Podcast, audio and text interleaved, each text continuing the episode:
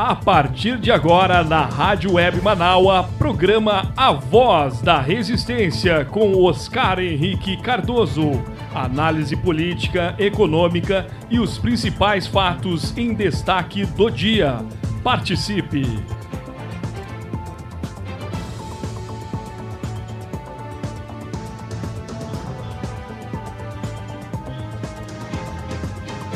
Meu bom dia para vocês, tudo bom?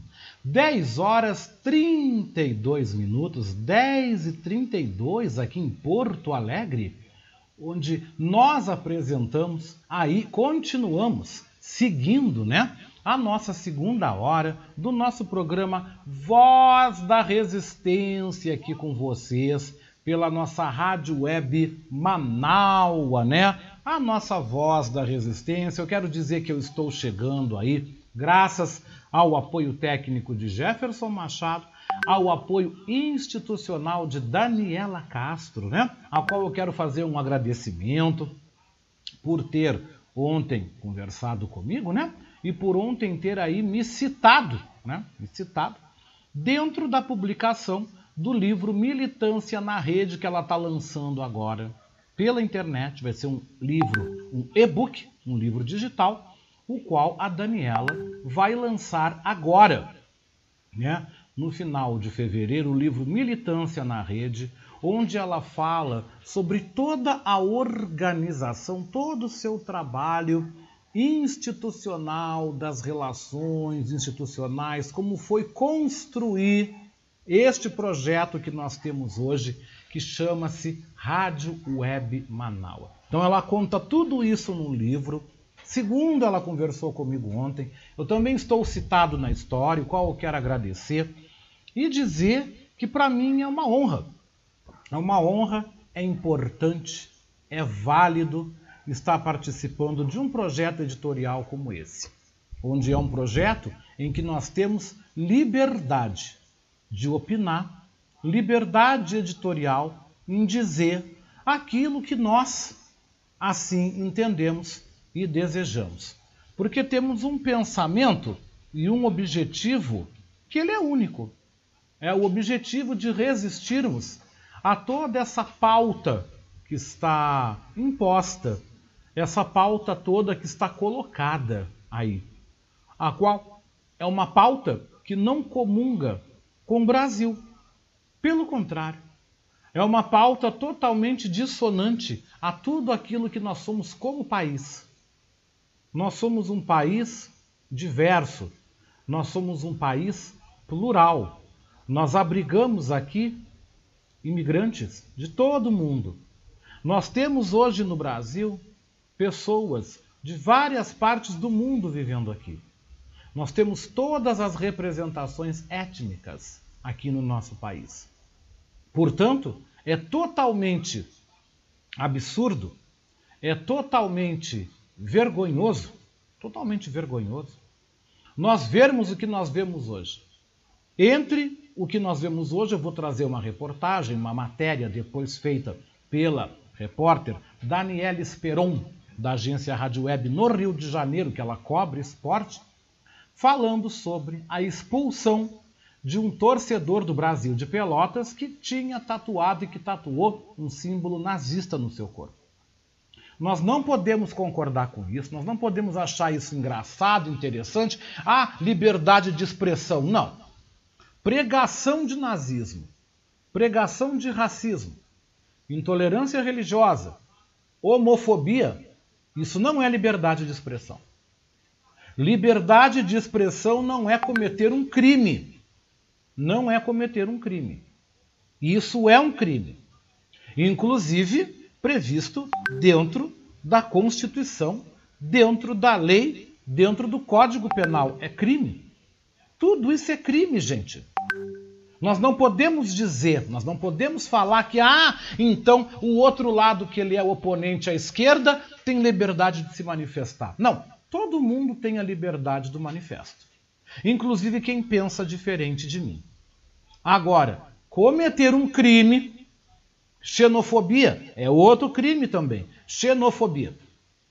Você ser xenofóbico, você não tolerar alguém que veio ou de um outro estado brasileiro ou de uma outra cidade, né? Também é crime. E nós não podemos aceitar, não podemos admitir isso de maneira alguma. Isso não é democrático. O que nós estamos vendo aí e que está crescendo, não só no Brasil, mas em todo o mundo, mas com um olhar muito perigoso para o Brasil, é criminoso. Nós nunca tivemos isso. Aí vão lembrar aquele movimento que aquele aqui de Santa Cruz do Sul, Ayrton Marques, República Federativa do Pampa, assim, assim, assim, assim, também tinha propósitos meio que parecidos com isso também. Querer separar o Brasil, fazendo um outro país, mas apoiado neste tipo de ideia. Neste tipo de uma ideia que veio de uma Alemanha, que vergonhosamente na história teve a figura de Adolf Hitler, como um líder que foi levado pelo povo né, e que cometeu as maiores atrocidades contra os judeus. As maiores atrocidades. Basta você pegar um livro de história, basta você assistir um documentário para você ver o que foi o nazismo. Basta você pegar e assistir um filme que eu recomendo para você. Tem vários, mas eu quero recomendar um, O Menino do Pijama Listrado. Veja. Veja também a menina que queimava livros. Aliás, aliás, queimava não, perdão, gente. A menina que roubava livros. Não é queimar livro, ela não queimava. Vai e veja. Vai e veja tudo o que um pensamento único da construção de uma raça, de um povo perfeito, fez no planeta. Quanto sofrimento, quanta dor, quanta ignorância. Veja o que acontece hoje, atualmente, na Europa. A perseguição para com os imigrantes, perseguição para com os africanos, a perseguição para com os sírios que fogem de uma ditadura carrasca e sangrenta. Vejam tudo o que está acontecendo. Vejam o que está acontecendo também com os afegãos. Nós podemos ver há pouco tempo, quando o Talibã voltou ao poder, nós podemos ver as pessoas fugindo, deixando filhos para trás, vida, casa, trabalho, tudo. Fugindo, fugindo, superlotando os aviões e fugindo. Fugindo. Então nós não podemos defender esse tipo de coisa. E nós temos a liberdade, eu e os meus colegas, de falar isso neste projeto, que é o projeto da Rádio Web Manaus. Que ela é uma voz à resistência a tudo aquilo que fere o princípio democrático, o princípio da liberdade e o princípio da convivência humana. Porque todos nós somos diferentes mas formamos um só povo. E aí é que é o barato, aí é que é o legal, a diversidade, a pluralidade, as várias ideias, os vários pensamentos, as várias formas de ver o mundo. Isso é maravilhoso. E que bom que um país pode ter isso, como no caso Brasil que tem vários Brasis dentro de si. Vários. Nós temos vários países dentro de um país só. Posso trazer como um exemplo a minha recente viagem ao Tocantins. Gente, é um outro Brasil. Falam o mesmo idioma, com sotaques, com expressões. Mas a forma de ver as coisas, a forma de pensar, a forma de viver, você vê que difere um pouco do Rio Grande do Sul. Difere. Você vai a Santa Catarina, você vê a diferença de lá para cá. Vai ao Paraná, vai a São Paulo, vai ao Rio, vai ao Norte, vai ao Nordeste, vai, você vê, vai ao Centro-Oeste, você vê a diferença de vida, cultura alimentar, usos e costumes. E isso é bárbaro. Isso é incrível. E isso faz você amar um país. Eu amo o Brasil. Eu adoro viver no Brasil, eu adoro ser brasileiro. E eu adoro poder viajar, eu adoro poder ver, ouvir, conviver com as pessoas. Eu gosto de estar no meio das pessoas. Vendo como elas vivem, como se relacionam. Tem coisas que eu adoro ir. Por exemplo, Feira Livre é uma coisa que eu amo.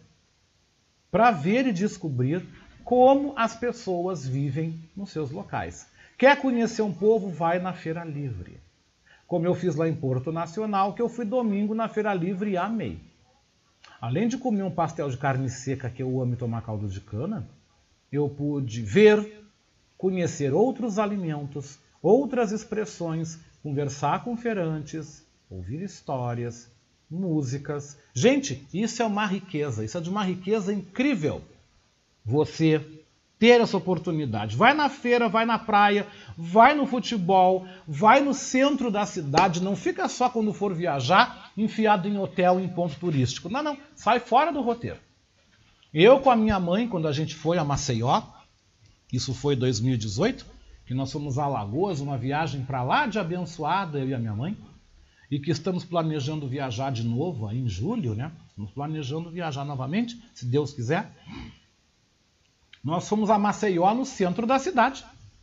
Né? Pegamos um táxi, estávamos na praia da Pajuçara, fomos ao centro da cidade. Para quê? Para andar no calçadão e ver as pessoas. Entramos numa loja, bem popular, bem povão. Eu lembro que eu comprei lençol, compramos jogo de cama, a mãe comprou umas fazendas, né? comprou uns tecidos. Tudo maravilhoso. Depois, nós sentamos para comer umas frutas. Ah, não, foi um passeio delicioso. Porque nós fomos ver o povo, ver como as pessoas vivem e principalmente adorei com as coisas baratas. Maceió é uma cidade muito barata também. É um turismo que vale a pena você fazer. Uma cidade acessível. E é um turismo 88% brasileiro, ou seja, quem vai a Maceió é brasileiro. Então eles têm uma qualidade no atendimento e uma noção no servir e no atender fantástica. Outro destino que eu recomendo a vocês. Outro destino que eu recomendo também é Goiás, Tocantins, vale a pena conhecer. Né? Quem puder ir em julho, tiver a oportunidade de guardar um dinheiro e ir, ao Jalapão, para tomar banho de rio, banho de cachoeira e ver aquelas paisagens, aqueles canyons, aquelas coisas lindíssimas. Vá, vale a pena. Vale a pena você juntar um dinheiro e sair de casa Vai fazer, uma, vai fazer um passeio. Vai também a Patos de Minas, né? vai lá visitar o Bruno Mariano, eu tô vendo aqui. Ele está mandando um bom dia para mim. Isso aí vai conhecer Poços de Caldas, né? Vai conhecer Uberaba, Berlândia, Belo Horizonte, cidades históricas. Vá a Patos de Minas dar um abraço no Bruno Mariano, né? Isso aí, gente. Isso é legal a gente poder falar aqui. Isso é legal a gente poder conversar aqui nas ondas do rádio. E é os meus parabéns que eu dou também a Daniela Castro por pensar, articular, mobilizar tudo isso que eu estou falando.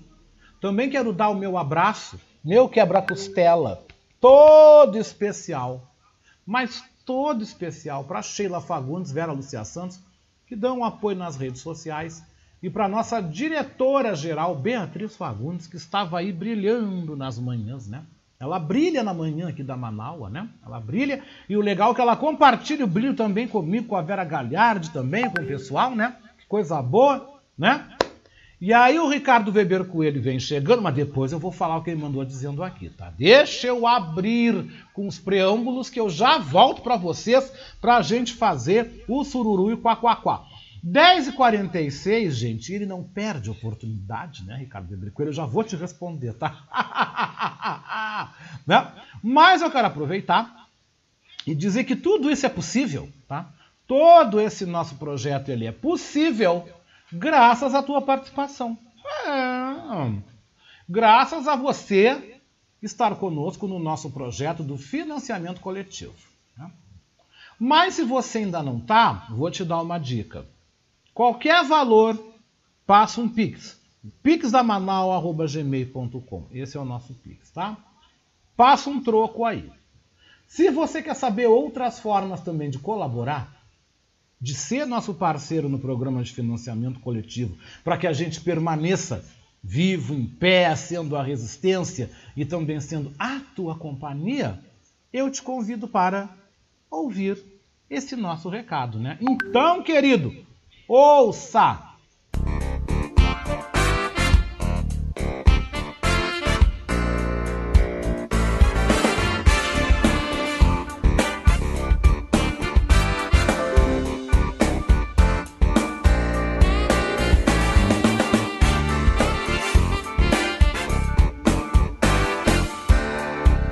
Convidar você que ouve o programa Voz da Resistência a ser nosso amigo da Rádio Web Manaua.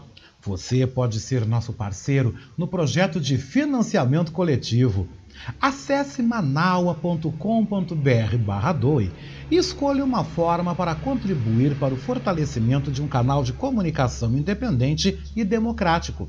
Lá você vai encontrar opções para contribuir, como boleto, cartão de crédito, Pix e até mesmo depósito em lotéricas ou agências da Caixa Econômica Federal. Sua contribuição é fundamental para aprimorarmos ainda mais a nossa estrutura. Se você desejar saber mais sobre o financiamento coletivo, você pode também entrar em contato com a Marilene Pullman pelo telefone 519 9393 1747.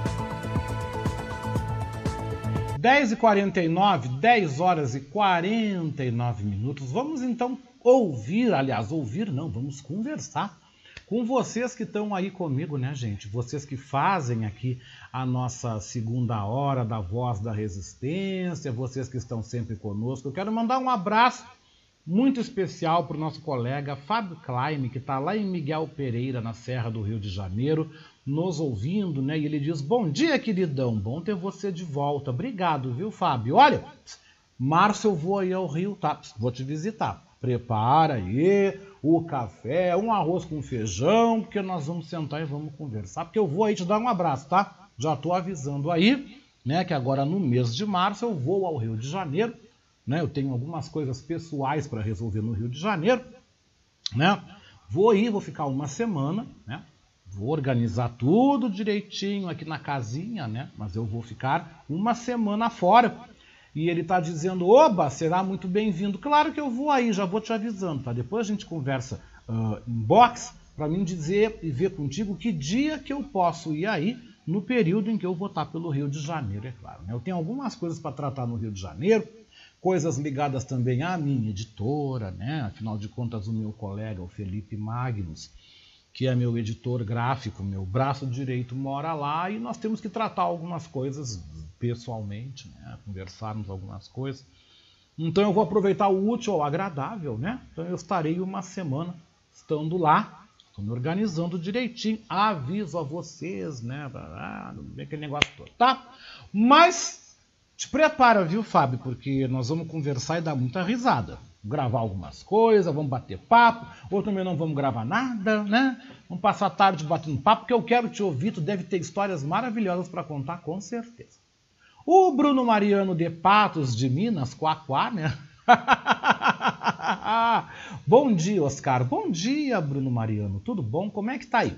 Tempo aqui tá muito bom, viu, Bruno? Tá um céu de brigadeiro, tá uma temperatura agradabilíssima, 25 graus em Porto Alegre. Por mim podia ficar o ano inteiro assim que eu adoro, viu? Eu não gosto de frio, né? Quem gosta de frio é pinguim. Eu não quero morar na Antártida, eu não quero morar no Polo Norte. Então, para mim esse tempo assim é maravilhoso. Claro que podia chover, né, gente? Pô, poderia começar a chover, porque a situação da estiagem está cada vez pior aqui no Rio Grande do Sul. A gente está tomando água aqui em Porto Alegre com gosto de alga. Tomando uma água gelada aqui com gosto de alga. né? Por quê? Porque o nível do Guaíba está muito baixo, os rios estão muito baixos, os reservatórios. Nós temos mais de 250 mil gaúchos aí com problema de falta d'água, e não só no interior, aqui em Porto Alegre. Todo verão é Lomba do Pinheiro, é Morro da Cruz, é as partes altas aqui do Partenon onde eu moro, todo mundo com problema aí de falta d'água, né? Todo verão é a mesma coisa, né? Esse ano está agravado pela estiagem, mas nós também temos que lembrar a falta de estrutura, a falta de organização, de planejamento por parte do Departamento Municipal de Água e Esgoto, que entra governo e sai governo, nunca dá um jeito nisso. Nunca dá um jeito no abastecimento de água para regiões mais altas de Porto Alegre, também o extremo sul da capital sofre muito com falta d'água. Eu tenho amigos que moram no Lajeado, moram lá ah, em direção à Restinga, aqui, subindo a Costa Gama, vão por dentro, Belém Velho, aquela região, o pessoal sofre com falta d'água todo verão. E nada é feito. Entra governo, sai governo. Lomba do Pinheiro, então, nem se fale. Lomba do Pinheiro. Esse ano o problema pegou mais sério. Eu moro aqui próximo a Maria da Conceição. Aqui também na Maria da Conceição estão com um problema sério de abastecimento de água prefeito veio ali, deram vai, entra ano, sai ano, não melhora. Mas enquanto isso, enquanto isso, né? Deixa eu continuar aqui saudando o pessoal, porque eu vou contar mais uns bafos aí, dar umas opiniões acerca de problemas aqui de Porto Alegre que a gente tem que falar mesmo, né? O Ricardo Weber Coelho vem. Bom dia, Oscar! Tu vai nas feiras para fazer fofoca, né? Claro, querido. Eu vou provir qual é o bafão da cidade, para dar risada, para comer coisa gostosa, né? Porque eu adoro uma feira. Eu adoro feira, porque eu gosto de ver povo, eu gosto de gente. E outra coisa que eu adoro numa feira é caldo de cana com pastel. Oh, e se for um pastel de carne seca com caldo de cana, aí ganha no meu coração. Pode ter certeza. Hum. Tô tomando uma água, gente, para hidratar a garganta porque está muito seco. Eu não sei qual é o nível, o índice de umidade do ar aqui em Porto Alegre agora. Eu não sei. Deixa eu dar uma olhadinha aqui, vamos ver se eu consigo descobrir, tá? Deixa eu ver se, se tem isso aqui no, no, no, no telefone. Se tem como eu saber, deixa eu dar uma olhada. Deixa eu ver, não, não, para aí, vamos ver. Uh, o nível de umidade relativa do ar neste momento. Está 24, 24 graus agora. Vamos ver aqui, a qualidade do ar está excelente. Bom, estamos com uma umidade relativa do ar em 64%, o que a partir de 60% é considerado um nível aí bom para a saúde. O melhor é sempre 70 a 80, né? Mas a partir de 60%, você já fica numa situação confortável para a saúde, né? É o que a gente está sentindo. Por isso que eu estou vendo que está um pouco agradável. Mas aqui dentro de casa, eu não sei se é uma questão de umidade ou o que, que é, o que, que rola, firififi, que a garganta sempre fica um pouco mais seca. Então eu aproveito e hum, me hidrato com uma água. Às vezes eu trago um suco, às vezes vem um suco, mas eu estou preferindo agora tomar água, porque a gente tem que tomar mais água. Ah, outra coisa que eu quero dizer: a água não é bom para hidratar apenas rins, sangue, organismo e também refrigerar o organismo. Se você tem uma pessoa idosa em casa, tá? tome cuidado porque os idosos são muito acometidos de desidratação. Então, dê água para o seu vovô, para sua vovó, para o seu papai, para sua mamãe. Dê água. Faça com que beba água durante o dia. Porque a água ajuda também na irrigação do cérebro. Tá? Ajuda também na questão da memória, irrigar a mente, sangue, tudo. Então, dê água, água. Tá? Eu estou misturando os assuntos, como eu digo, né? Faço conversa de nego, né? Porque mistura tudo. Tem uma coisa que a gente fala entre os antigos. Ah, fulano faz conversa de nego. Conversa de nego é assim, tu mistura tudo que é assunto. no fim, todo mundo se entende. É o que eu estou fazendo, né? Comecei o programa hoje de uma forma bem diferente, né? Porque eu sempre preparo, eu sempre faço a pré-produção na véspera, escolhendo uma reportagem, um assunto, parará, bomba, para começar a edição, bomba. Hoje eu fiz diferente. Né? Ontem eu não, não preparei, né? Me sentei agora de manhã um pouco mais cedo, tomei meu café um pouco mais cedo, comecei a procurar que grandes assuntos bomba nós temos hoje. Não tem bomba nenhuma. Não achei nada de bomba. O que eu tenho achado, que eu tenho visto aqui na internet, que eu recebi tanto no WhatsApp, como também vendo aí nas notícias, é o bafafá aí do Big Brother, né? Bafafá envolvendo, né? envolvendo a, a participante, como é que é? Natália, né?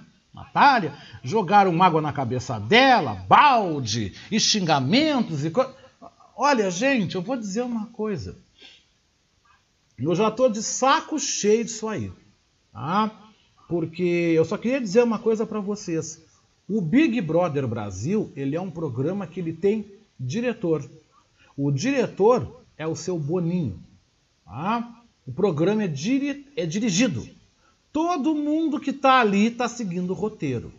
Tá? Vocês deixem de achar que ah, jogaram um balde, a fulana perdeu a paciência, aí vamos massacrar a Natália. Coisa... Não, não, não, não.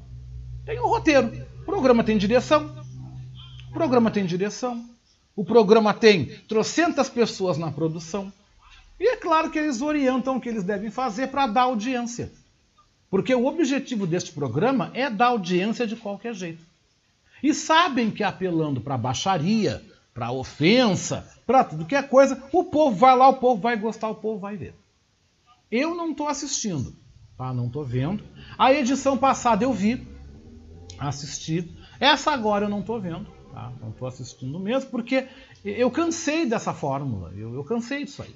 Eu cansei, eu enjoei, eu, sabe? Eu já, é, tudo é previsível, tá? É previsível, tá? Então o que estão fazendo com essa moça que ela é de Minas Gerais, a Natália, que ela é negra, que ela é modelo, ela é designer de unhas e ela tem vitiligo, tá? Que estão fazendo porque ela tem vitiligo. Tá? Então estão querendo massacrar.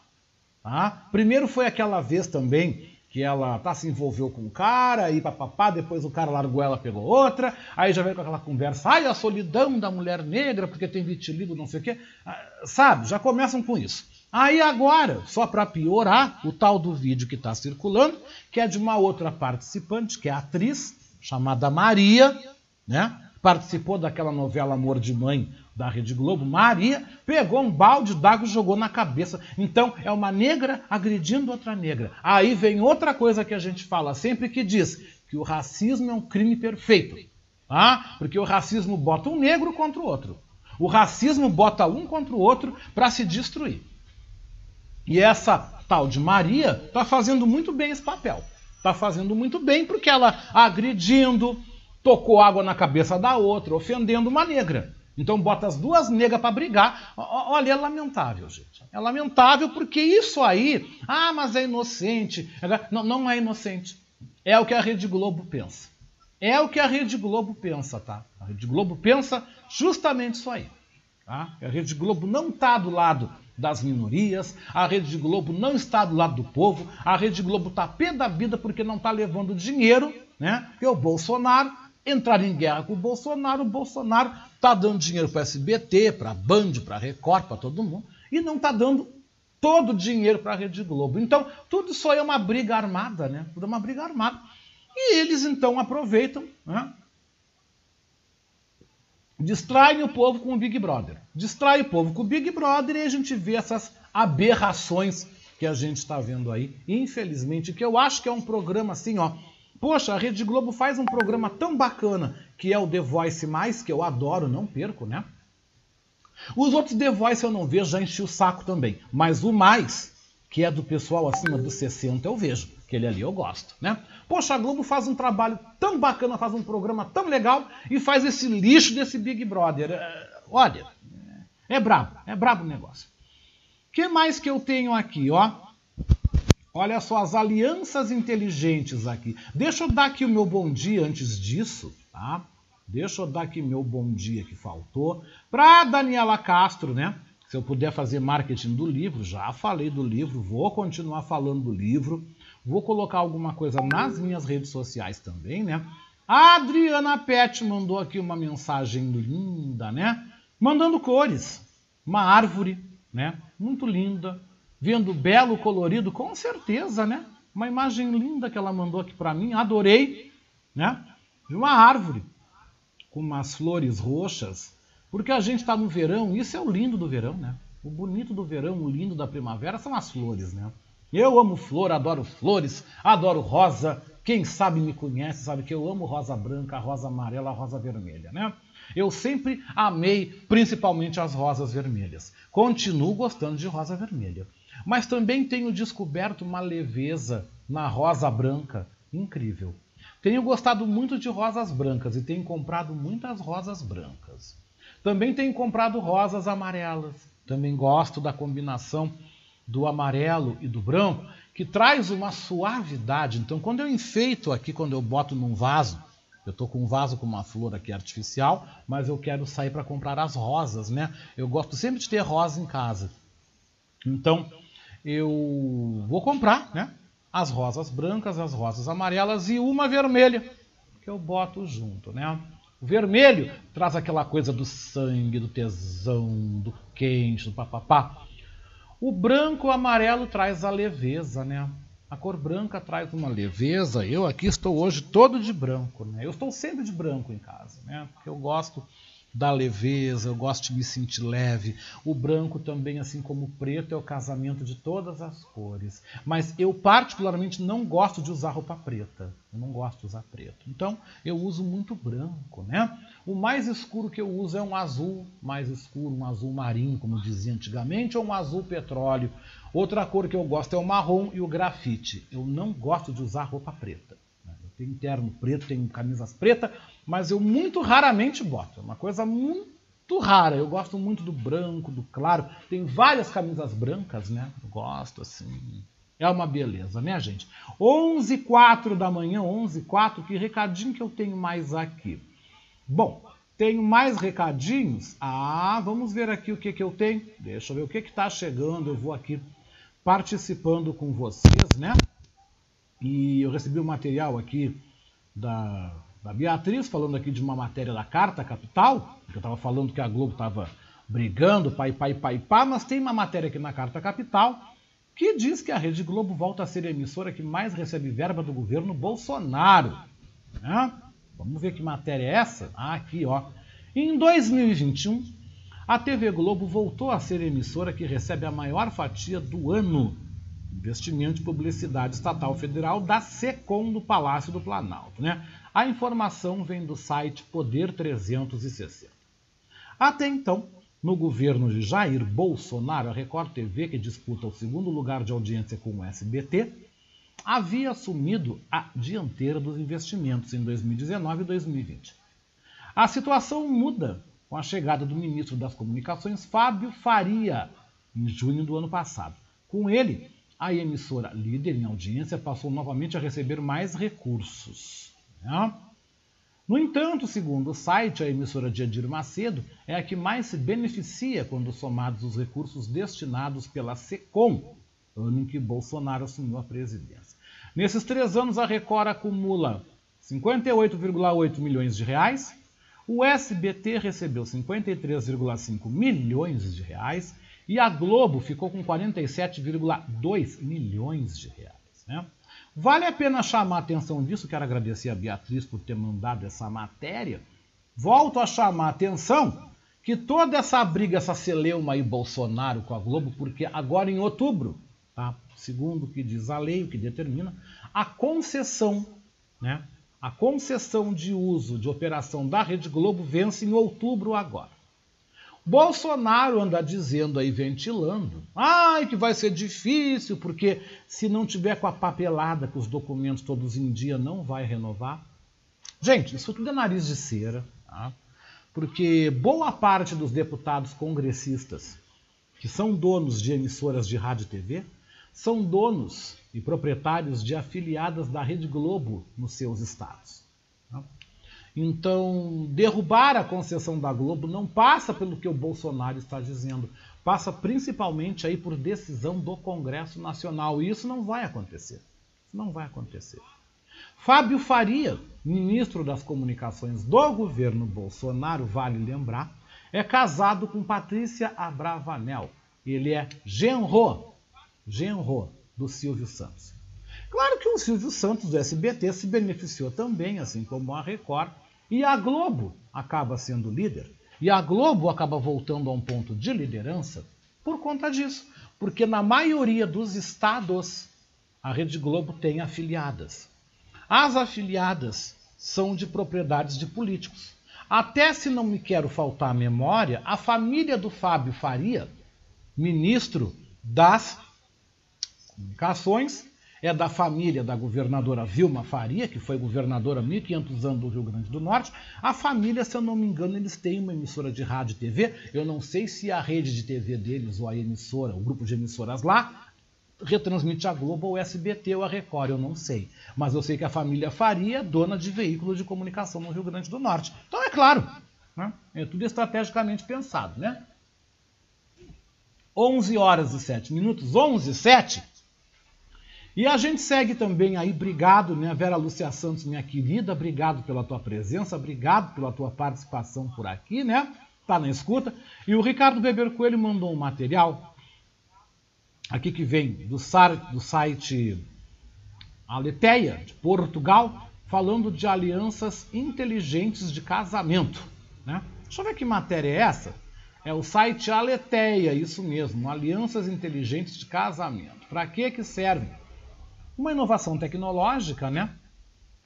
Permite acompanhar os passos do cônjuge em tempo real. Mas o lançamento deste dispositivo, tá? Que ele tem uma câmera, tá? Ele mede a temperatura, a hora certa, e ele tem uma câmera, tá? Traz o seguinte debate: onde fica a confiança? Ingrediente imprescindível para qualquer casamento, né? Então é uma espécie de aliança que ela permite a localização, assim, assim, assim, assim. Ela também oferece um aplicativo onde você pode no seu telefone acompanhar todos os passos, etc. E sinceramente, gente, sinceramente, o Ricardo até perguntou se eu usaria uma aliança dessa, né? O problema é que uns querem controlar a vida dos outros, né? Bom, primeiro lugar, né, Ricardo, como eu não pretendo casar de novo, então eu, para mim, uma aliança. não pretendo, não, não é minha intenção, né? Não tenho esse pensamento. Eu já tive, eu já quis, né? Eu lembro quando eu me separei, todo mundo tem aquelas, né? ainda mais homem, né? Ainda mais homem. Ah, separou, vamos correndo arrumar alguém, vamos casar de novo. Arararararará. Sinceramente, já faz tanto tempo que eu estou sozinho?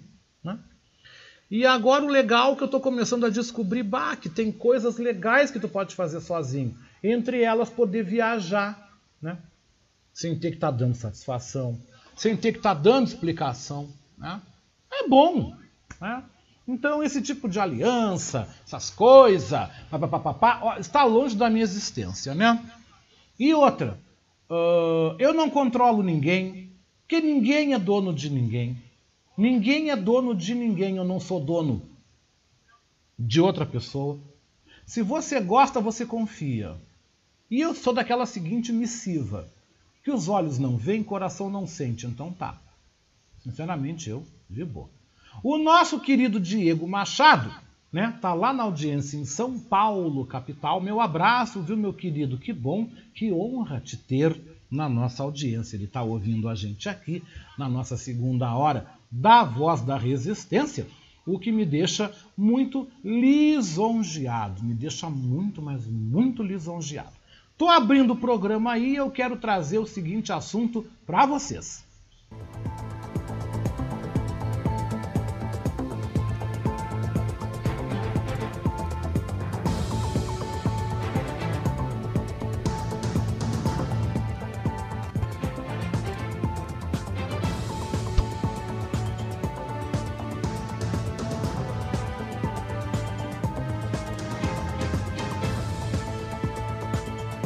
Olha, gente, o que eu quero falar agora, 11 horas e 11 minutos, eu quero começar o programa também falando sobre um projeto de lei que foi apresentado pela bancada do PT aqui na Assembleia Legislativa, que prevê a criação de uma política estadual de proteção a crianças e adolescentes órfãos né, de vítimas da Covid-19.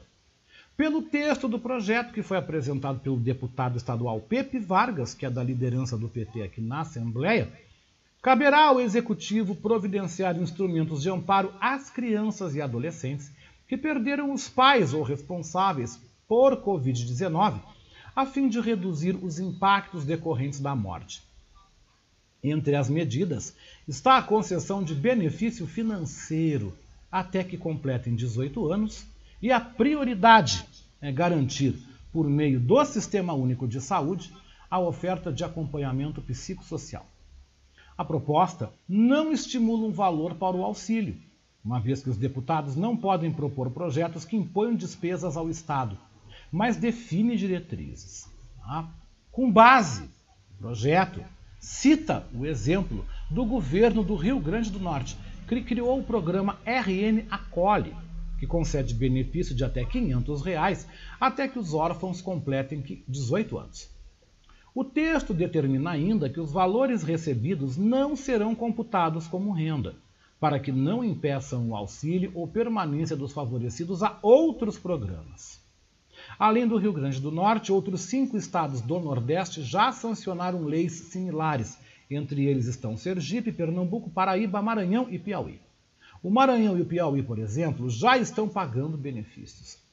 Os deputados apontam uma evidente importância de construir políticas públicas que ofertem uma proteção integral aos órfãos da pandemia e contribuam para uma vida digna, com acolhimento e também com esperança. Eu pergunto para você que está me ouvindo aí, você que está comigo na segunda hora da Voz da Resistência. Você concorda que nós tenhamos um projeto ou trabalho similante para os órfãos aí que perderam os pais ou responsáveis pela Covid aqui no Rio Grande do Sul?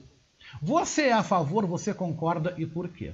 Eu vou dar aqui a minha opinião. Eu concordo. Eu concordo. A Covid deixou muitas crianças sem pai, sem mãe, também pelos sem os responsáveis, tá? Em alguns lares, com a questão da pandemia, os avós sustentavam e também, infelizmente, alguns avós faleceram vítima dessa pandemia, essa doença, que parece que não nos deixa em paz, parece que não termina. Concordo sim, concordo que a criança seja atendida por programas sociais, que tenham acompanhamento psicossocial e que recebam recursos, além de também ser cadastrada em outros planos sociais, porque nós pagamos os impostos e nós, por pagarmos impostos, temos que ver o Estado nos devolver através de programas de ações sociais. Então eu acho tremendamente justo. Eu não acho demagogo, eu não acho, eu acho que é importante sim. Principalmente se a criança teve essa dramática perda do pai e da mãe, de quem a sustentava, de quem a garantia o alimento. Então, realmente, eu não vejo nada aí que se oponha. Mas eu acho que essa proposta não vai passar pela Comissão de Constituição e Justiça. Eu acho que não vai passar. Mas eu não sou contrário aí à ideia. Mudando de assunto, te pergunto a opinião sobre este. É claro.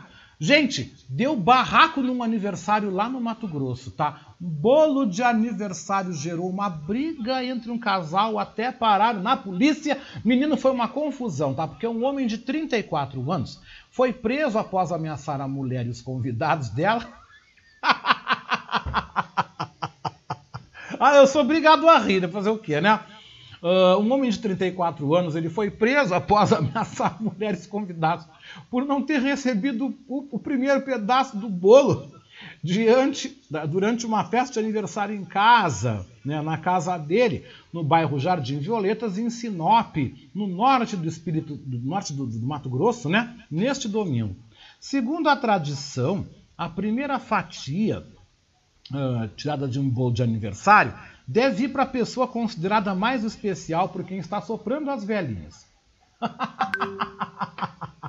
Segundo o relato da vítima de 32 anos, a polícia militar, né? Ela falou a polícia que o primeiro pedaço do bolo cortado por ela não foi para o marido e o suspeito ficou revoltado por causa disso, né?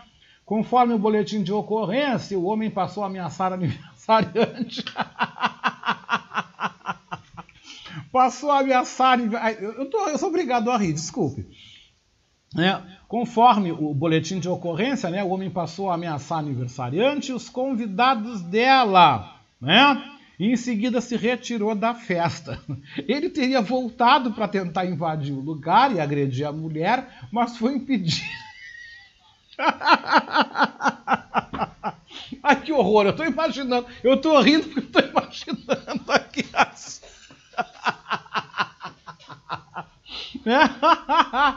né? Mas ele foi impedido pelos convidados. Ai, aqueles gritos. Ai, para! Não! Segura, não faça! o bolo, o bolo! ai, ai. A polícia foi acionada e durante as buscas pelo bairro encontrou o suspeito escondido atrás de uma árvore.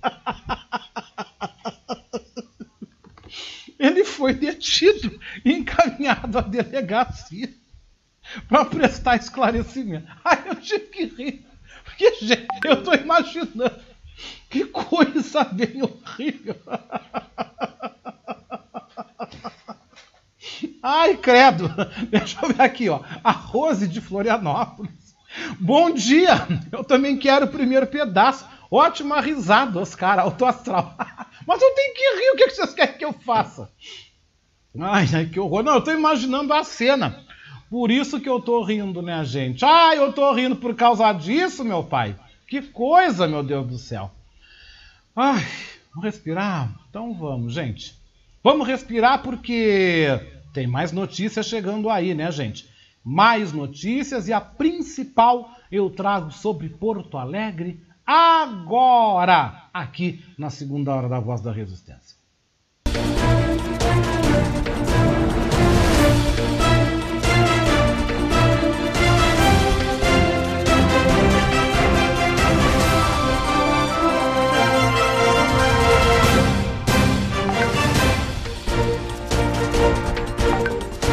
11 19, 11 horas 19 minutos. Você tá comigo, Oscar Henrique Cardoso, na voz da resistência, e o Ricardo Weber Coelho vem rindo aqui. Esse literalmente fez um bolo. fez mesmo, viu? e a Adriana Pet, né? Para os dias, bons sorrisos. Para os dias ruins, paciência. Se faz necessário. Ah, não, Adriana, eu, eu dou risada. Ah, eu dou risada, eu choro, tá entendendo? Ah, eu não tô nem aí, eu sou eu mesmo, sabe? Eu não faço gregre para dizer Gregório, eu não faço gênero, eu não faço gênero, né? Eu sou eu mesmo. E essa notícia do bolo, eu achei um barato. Eu, digo, eu, eu tenho que dar essa notícia hoje no programa, que eu tenho que rir um pouco e o pessoal também ri um pouco em casa, né?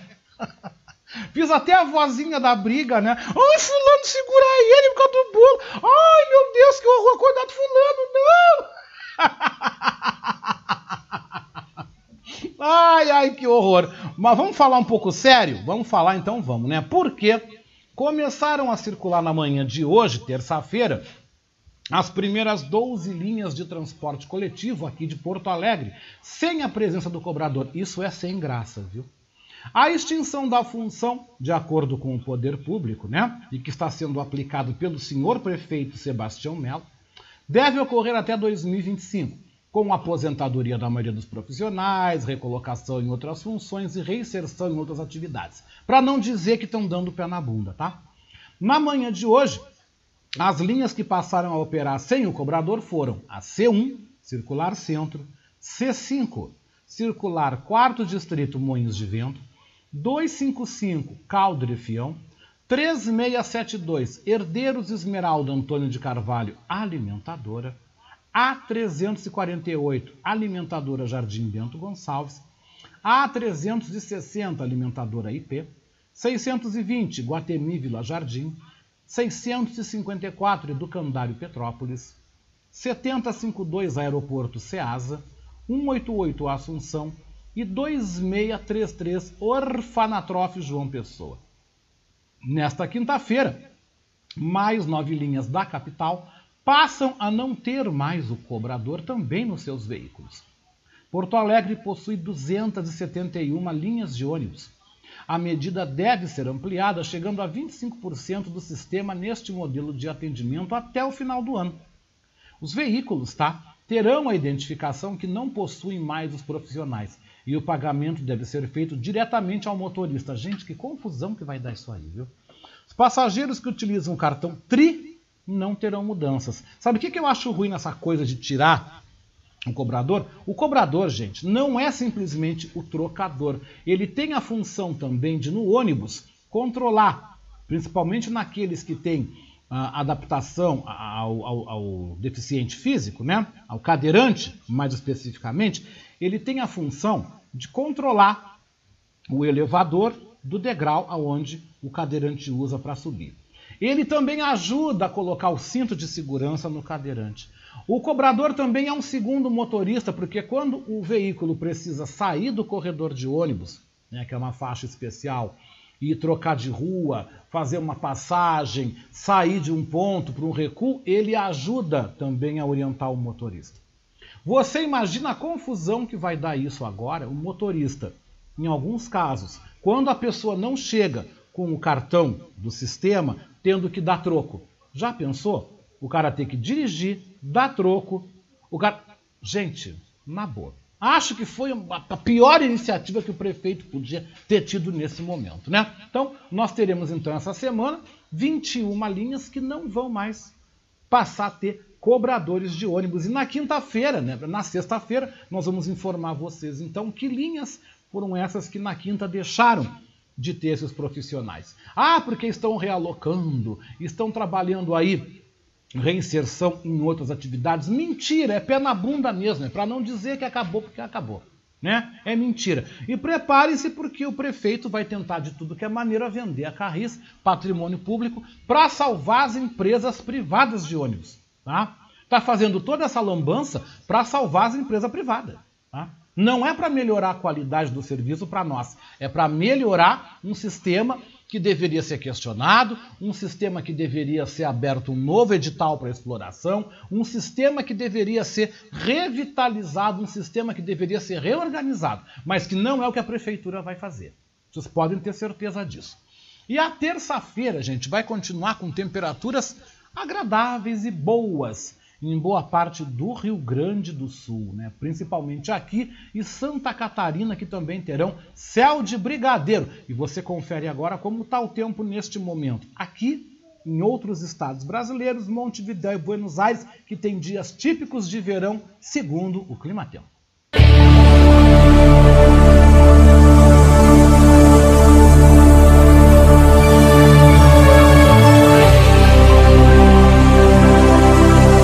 Gente, 11 24, 11 horas 24 minutos, né?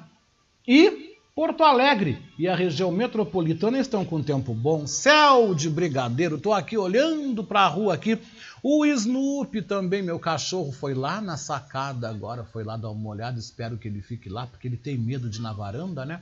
Espero que ele fique ali olhando, ali vai lá ver a rua, né?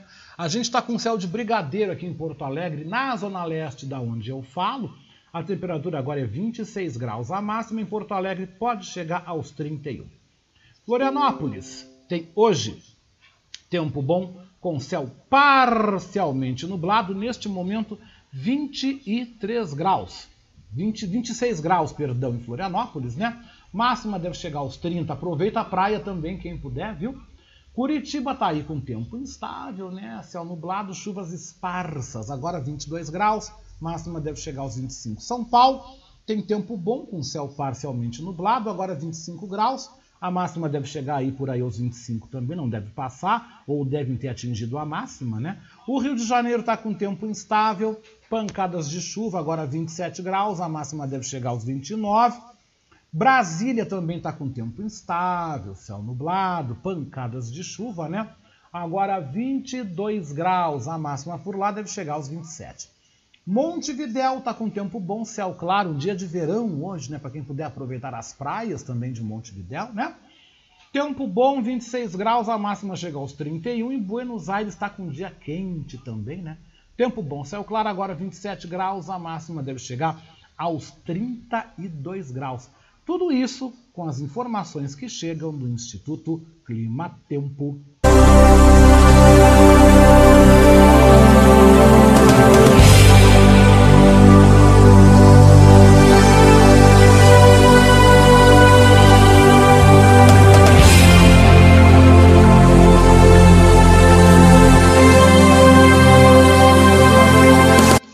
Pois é, gente, falando também sobre aquilo que faz parte da história, né? Vamos lembrar o que é destaque na nossa história, gente? Vamos lá, vamos lembrar?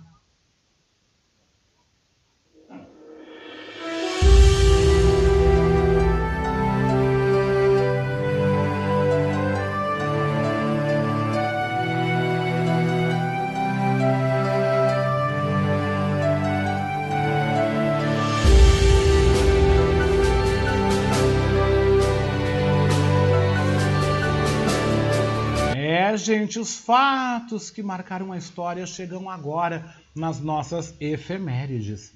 Hoje, dia 15 de fevereiro, é o Dia Mundial da Luta contra o Câncer Infantil. O santo do dia é São Faustino e o orixá, segundo o Batuque Gaúcho, é Pai Ogum. Ogunhê, né? Hoje, em 1500, Pedro Álvares Cabral é nomeado capitão-mor da Armada Portuguesa. Em 1564, nascia o astrônomo italiano Galileu Galilei. Em 1933, o presidente norte-americano Franklin Roosevelt sofria um atentado em Miami, na Flórida. Em 1989, o exército soviético deixava Cabul, capital do Afeganistão, após nove anos de ocupação militar. Em 1990, a Argentina e o Reino Unido restauravam relações diplomáticas rompidas durante a Guerra das Malvinas. Em 1991, o governo da África do Sul anunciava a libertação de todos os presos políticos e o Congresso Nacional Africano decidia então encerrar a luta armada pelo fim do apartheid. Em 2003, o Vaticano abriu os arquivos secretos sobre as relações com o nazismo. E em 2010, 20 pessoas morriam em um acidente ferroviário na Bélgica. Estas e outras informações, né? Essas e outras informações fazem parte das nossas efemérides, né? Hum, isso é bem importante, né? Bem importante isso aí. Mas, Diego, obrigado pela informação que você mandou agora, né? Eu vou procurar ajustar isso direitinho, ver com a nossa técnica, né? Obrigado pela informação que você mandou agora para mim, com certeza, né? E a gente vai então trazendo mais notícias e mais informações para vocês.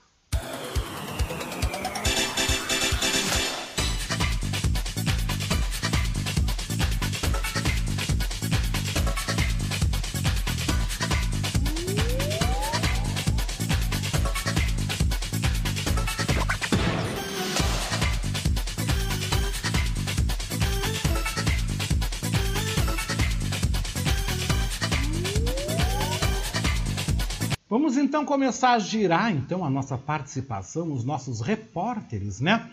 Da agência Rádio Web, a maior agência de notícias em rádio do Brasil e também com a presença da Rádio França Internacional, com os últimos destaques da Europa, né, gente? Vamos com essa informação aqui no nosso programa, na nossa Voz da Resistência. Vamos lá então com esse assunto? Com certeza, né, gente? Vamos com esse tema. E deixa eu dar um ganho aqui, com licença. Quase caí agora. Gente do céu, eu fui arrumar uma tomada. Pronto, voltei. Quase caí no chão. Desculpe, tá? Deixa eu arrumar aqui porque a tomada saiu fora. Foi uma confusão, um vucu-vucu aqui. Agora vamos com as notícias, então, né? Vamos falar então do caso Rafael, do caso Rafael, aquele garoto lá do norte do Rio Grande do Sul que foi executado, foi morto pela mãe, né? A Alexandra Debokensky, né, que matou o menino, pois o tribunal abre credenciamento para a imprensa acompanhar então o júri, né? E quem nos amplia mais sobre esse destaque aqui do Rio Grande do Sul é a repórter Raquel Carneiro, e que você confere agora.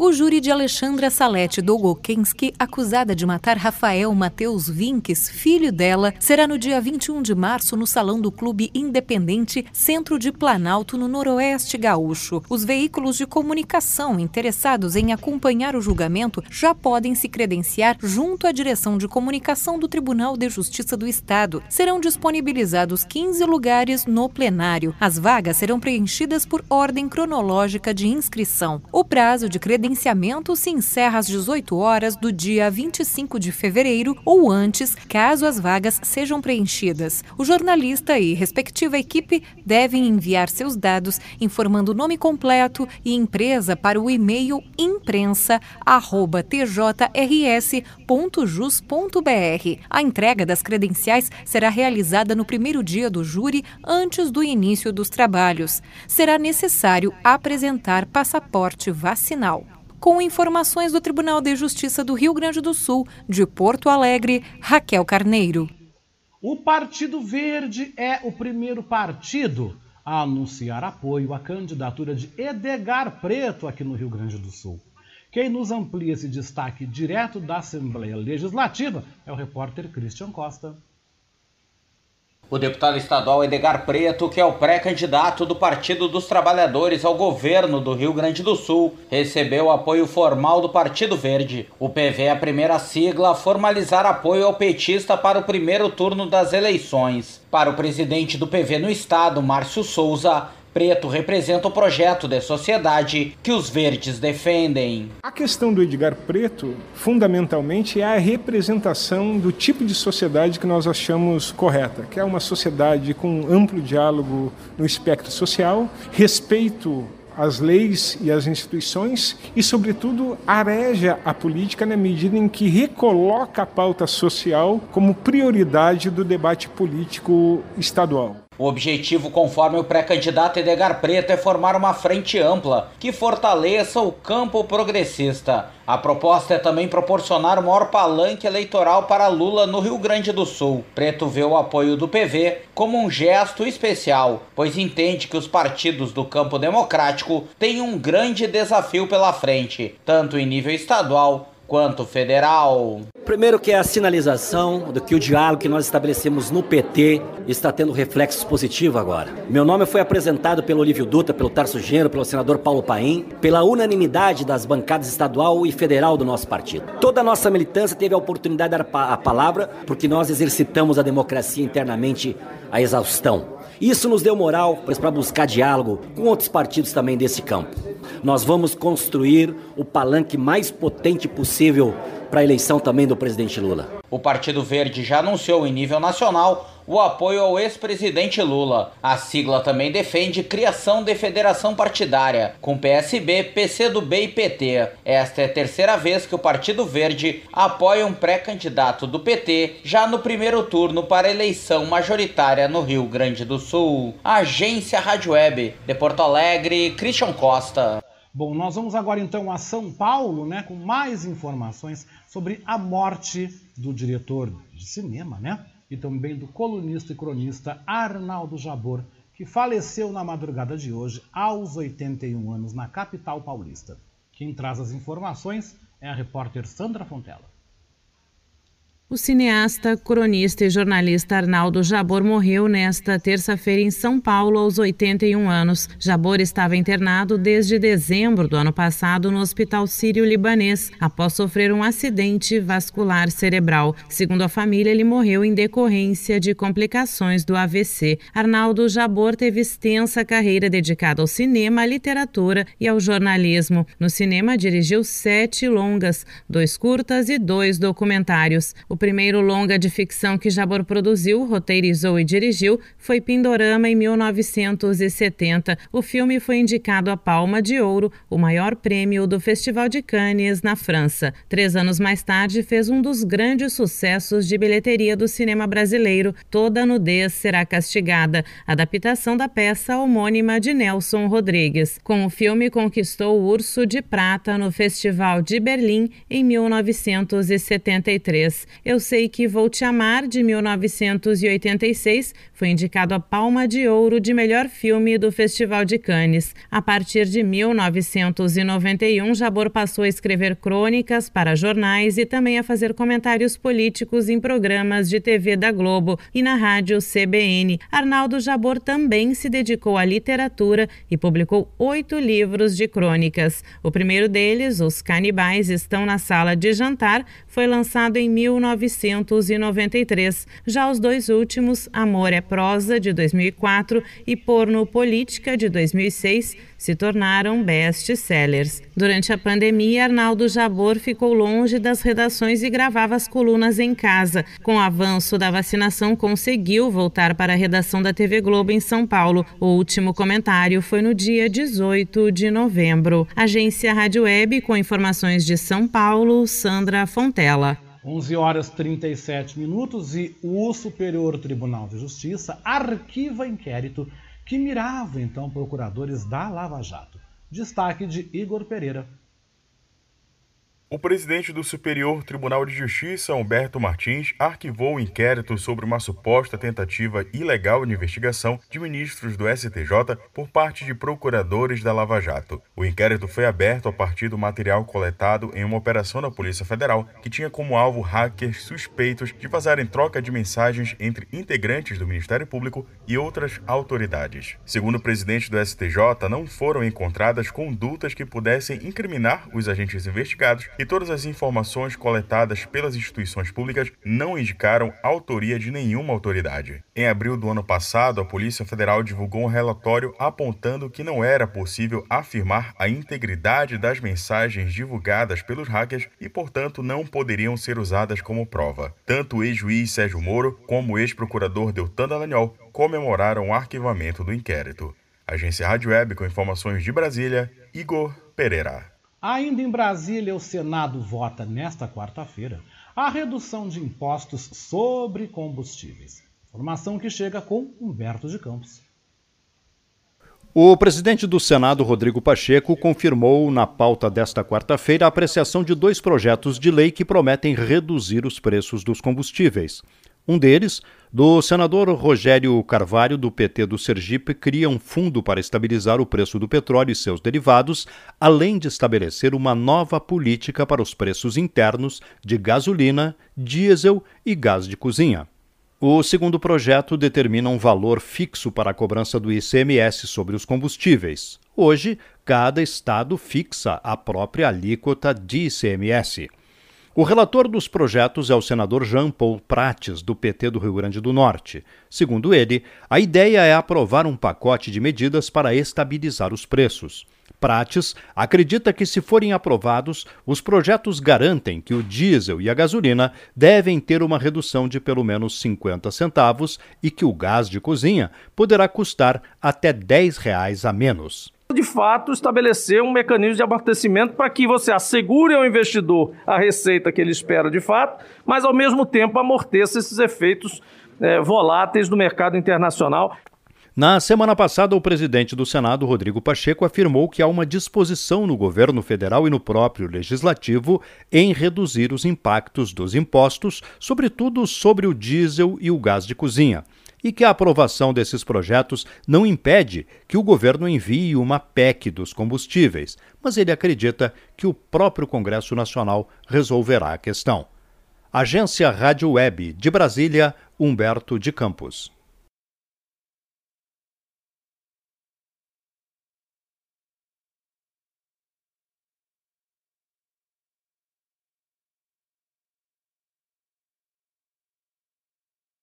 A Câmara dos Deputados pode votar na sessão da tarde desta terça-feira a PEC que aumenta de 65 para 70 anos a idade máxima para nomeação de juízes e ministros dos tribunais superiores. A intenção é desestimular a aposentadoria precoce de desembargadores que chegam à idade limite de 65 anos sem ter a oportunidade de chegar aos tribunais superiores. Neste primeiro semestre, o Legislativo corre para aprovar os projetos até a metade do ano. Em ano eleitoral, o segundo semestre normalmente é de recesso branco. Na pauta desta terça-feira também podem ser votados dois projetos da área de cultura. Um deles veio do Senado e libera quase 4 bilhões de reais para amenizar os efeitos negativos da pandemia sobre o setor de cultura. Para a presidente da Comissão de Cultura da Câmara, a deputada Alice Portugal, do PCdoB da Bahia, a aprovação dessas leis mostra que o parlamento pode resolver uma questão fundamental. O parlamento é, fará um grande bem à cultura, como fez na aprovação da Aldir Blanc I em 2020 foi o que sustentou a cultura esses dois anos, que a aprovação dessas duas leis, elas são salvadoras para a cultura brasileira ainda neste fim de safra muito difícil para a cultura nacional. A inspiração para o projeto que veio do Senado vem da chamada Lei Aldir Blanc, que socorreu o setor cultural em 2020, o primeiro ano da pandemia. E se virar lei, deve ser batizada com o nome do ator Paulo Gustavo, que morreu aos 42 anos de Covid em março do ano passado. Agência Rádio Web de Brasília, Humberto de Campos.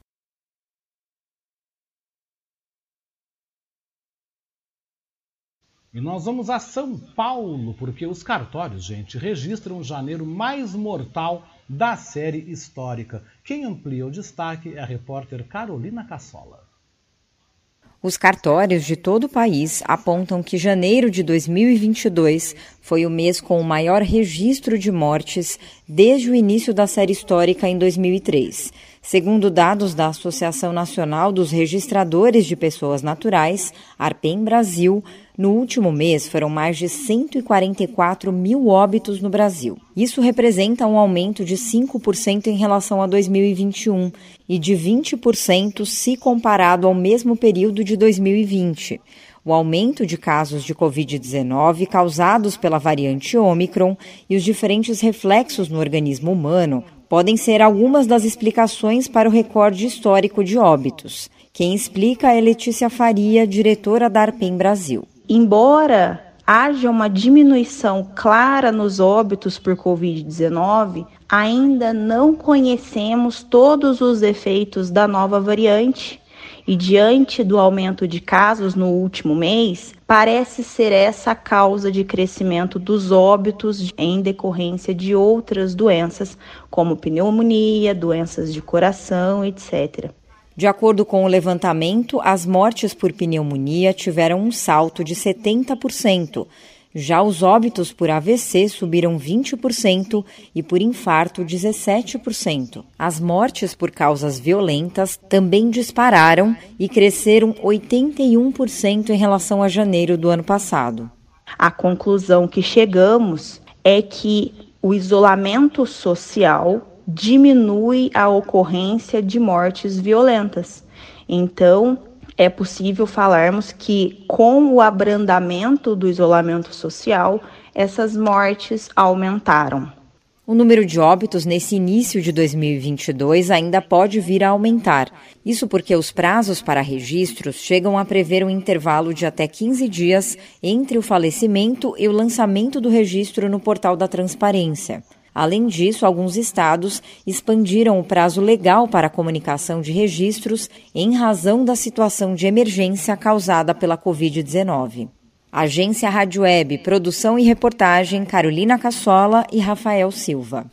E nós vamos então até o Rio de Janeiro, porque a família do congolês, né, que foi morto aí de uma forma selvagem em uma barraca de praia, um quiosque de praia na Barra da Tijuca, vai processar o presidente da Fundação Palmares, Sérgio Camargo. Quem amplia é Débora Cruz, direto do Rio de Janeiro.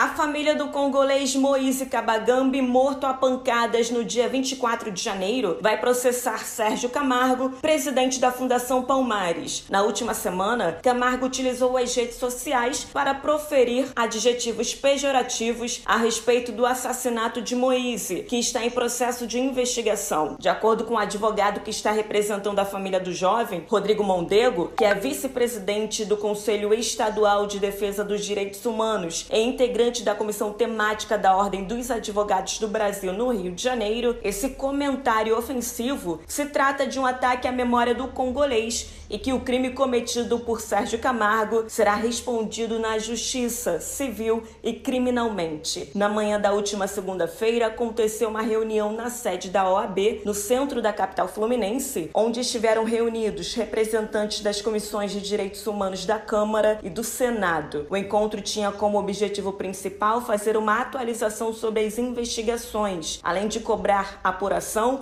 e punição dos responsáveis pela morte do jovem africano. Os parlamentares ainda demonstraram certa preocupação com a segurança da família do congolês, assunto que vai ser tema de uma nova reunião com data ainda não confirmada, mas que conterá com a presença do governador Cláudio Castro. Familiares de Moise que estiveram presentes na reunião foram embora sem atender a imprensa. Agência Rádio Web do Rio de Janeiro, Débora Cruz. E vamos então ao destaque internacional que chega de Paris, porque após 15 horas de viagem, né, o presidente Jair Bolsonaro chega a Moscou para tratar na viagem em um encontro com o presidente Vladimir Putin sobre objetivos comerciais. Vamos direto então a Paris.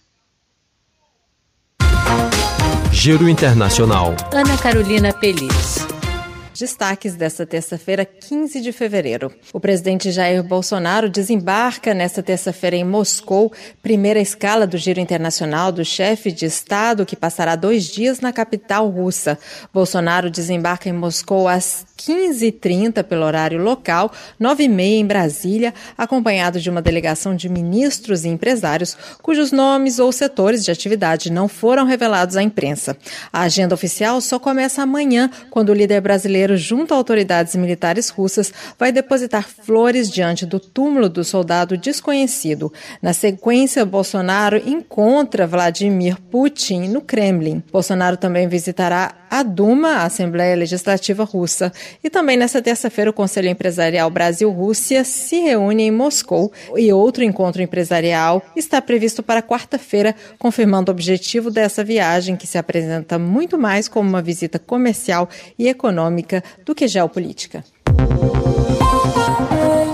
O chefe da diplomacia ucraniana, Dmitry Kuleba, afirmou nesta terça-feira que a Ucrânia e os ocidentais conseguiram impedir uma escalada após o anúncio do começo de uma retirada das tropas russas da fronteira com o território ucraniano. Este poderia significar um primeiro sinal de relaxamento das tensões entre os dois países. O porta-voz do Ministério Russo da Defesa, Igor Konashenkov, anunciou que as unidades de distritos militares do Sul e do Oeste Que acabaram suas tarefas, começaram a carregar os meios de transporte e começam sua retirada, sem informar o número de militares que estavam sendo desmobilizados. A Rússia continua as manobras em Belarus, vizinho da Ucrânia, até 20 de fevereiro. Ainda na Rússia, começou nesta terça-feira o exame de uma nova acusação visando o principal opositor do Kremlin, Alexei Navalny, que está encarcerado desde o ano passado. Navalny terá que responder por fraude e pode ser condenado a 10 anos de prisão suplementares. O primeiro-ministro do Canadá, Justin Trudeau, surpreendeu ao anunciar nesta segunda-feira que vai acionar a lei sobre poderes emergenciais para acabar com os bloqueios causados por caminhoneiros e simpatizantes contra as medidas sanitárias que persistem há mais de duas semanas no país. Mas essa disposição, o anúncio da medida, não desanimou os manifestantes que continuam estacionados em frente ao parlamento em Ottawa da Rádio França Internacional em Paris, em parceria com a agência Rádio Web. Vamos falar então de futebol, porque o Grêmio já está com um técnico novo. Aliás, não é tão novo assim, mas eu trago mais detalhes na sequência.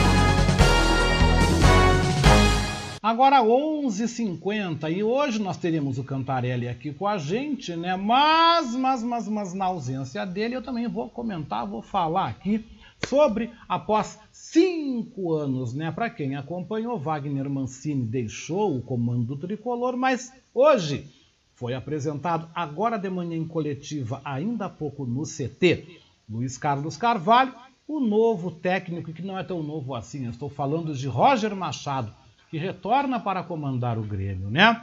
Em coletiva realizada há pouco, o treinador de 46 anos, quase 20 deles vividos como ídolo aqui no Grêmio, reforçou o cenário que o clube se encontra, né? E promete entregar ao torcedor e trazer para todos, né?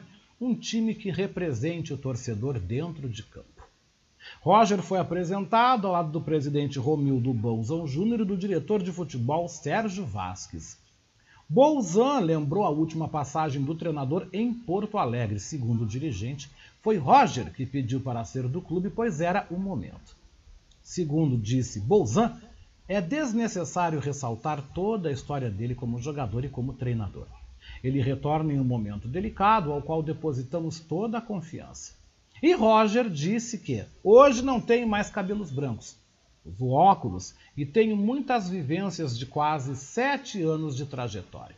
Minhas ideias continuam em constante transformação, mas o futebol, na sua essência, continua o mesmo. Quero construir um time competitivo, mas que acima de tudo represente o torcedor dentro do campo. E a gente deseja, gente, na boa, com toda a verdade do mundo, nós desejamos aí, ó, uma boa sorte pro Roger, né? E acabou disparando a música antes da hora. Acabou disparando, mas calma, calma que tu vai chegar pro final, querida. Só um pouquinho. 11:52 e ainda no esporte, né? Ainda no esporte, o que que eu tenho a falar para vocês? Vamos ver aqui que eu tenho mais coisas aqui. Ah! O ídolo Pelé atualiza os fãs sobre o seu estado de saúde. Quem vai destacar mais sobre esse assunto é ela, Daniela Esperon. O maior jogador de todos os tempos, Pelé, voltou ao hospital no último domingo para mais uma rodada de tratamento de um tumor no intestino. Aos 81 anos, Pelé divulgou através das suas redes sociais a notícia e também disse que estava bem. A lenda do futebol fez questão de escrever para tranquilizar os fãs e disse que essas visitas serão frequentes. Pelé tem sofrido uma série de problemas de saúde nos últimos anos, incluindo uma cirurgia no quadril que deixou o craque com dores recorrentes e muita dificuldade para andar, tanto que ele reduziu as aparições, mas se mantém muito ativo nas redes sociais, atualizando o torcedor brasileiro sobre o seu estado de saúde. Agência Rádio Web com informações de Santos, Daniela Esperon. E Daniela Esperon ainda volta destacando que a FIFA decide que a partida entre Brasil e Argentina seja realizada novamente. O Comitê Disciplinar da FIFA decidiu nesta segunda-feira que o jogo entre Brasil e Argentina, que foi suspenso em setembro do ano passado, em partida válida pelas eliminatórias para a Copa do Mundo do Catar, terá que ser jogado novamente em data e local ainda a decidir pela entidade máxima do futebol mundial. O comitê disciplinar concluiu que a suspensão da partida foi causada por uma série de falhas e, portanto, aplicou algumas punições, como a condenação da Confederação Brasileira de Futebol, a CBF, em 500 mil francos suíços por infrações relacionadas à segurança. A Associação de Futebol da Argentina, AFA, também foi multada, mas em 200 mil francos suíços por não cumprir as suas obrigações. As duas entidades também terão que pagar 50 mil francos suíços cada uma por causa da suspensão da partida.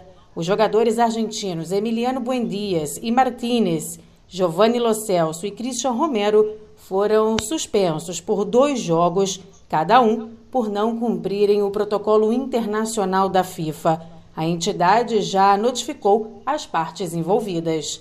Agência Rádio Web do Rio de Janeiro, Daniela Esperon. E torcida do Brasil de Pelotas expulsa homem com tatuagens nazistas. Quem traz o destaque aqui do Rio Grande do Sul é o repórter René Almeida. Torcedores do Brasil de Pelotas expulsaram da arquibancada do estádio Bento Freitas, em Pelotas, no Rio Grande do Sul, um homem que exibia tatuagens que remetem ao nazismo. O fato aconteceu no domingo, durante a partida diante do Novo Hamburgo pelo Campeonato Gaúcho. O jogo terminou empatado em 1 a 1.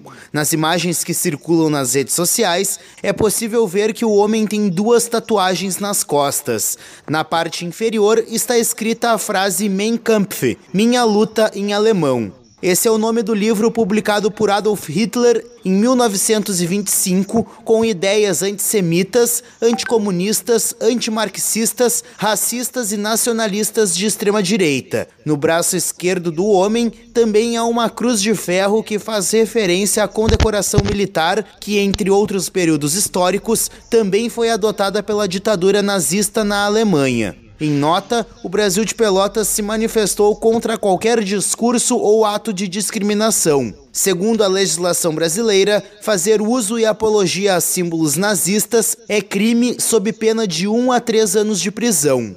Agência Rádio Web, de Porto Alegre, René Almeida. E fechando o programa, gente, eu vou agradecendo a você que esteve comigo nessa nossa segunda hora da nossa Voz da Resistência, hoje, terça-feira, dia 15 de fevereiro de 2022.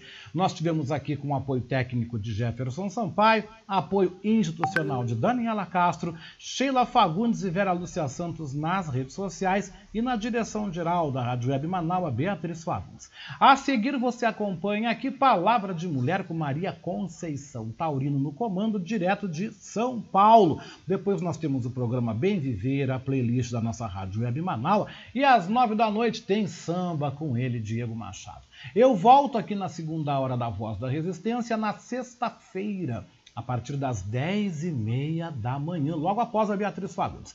E eu vou indo embora com o som dela, Veveta, né? Ivete Sangalo cantando A Galera. Gente, uma semana abençoada e até sexta-feira, hein?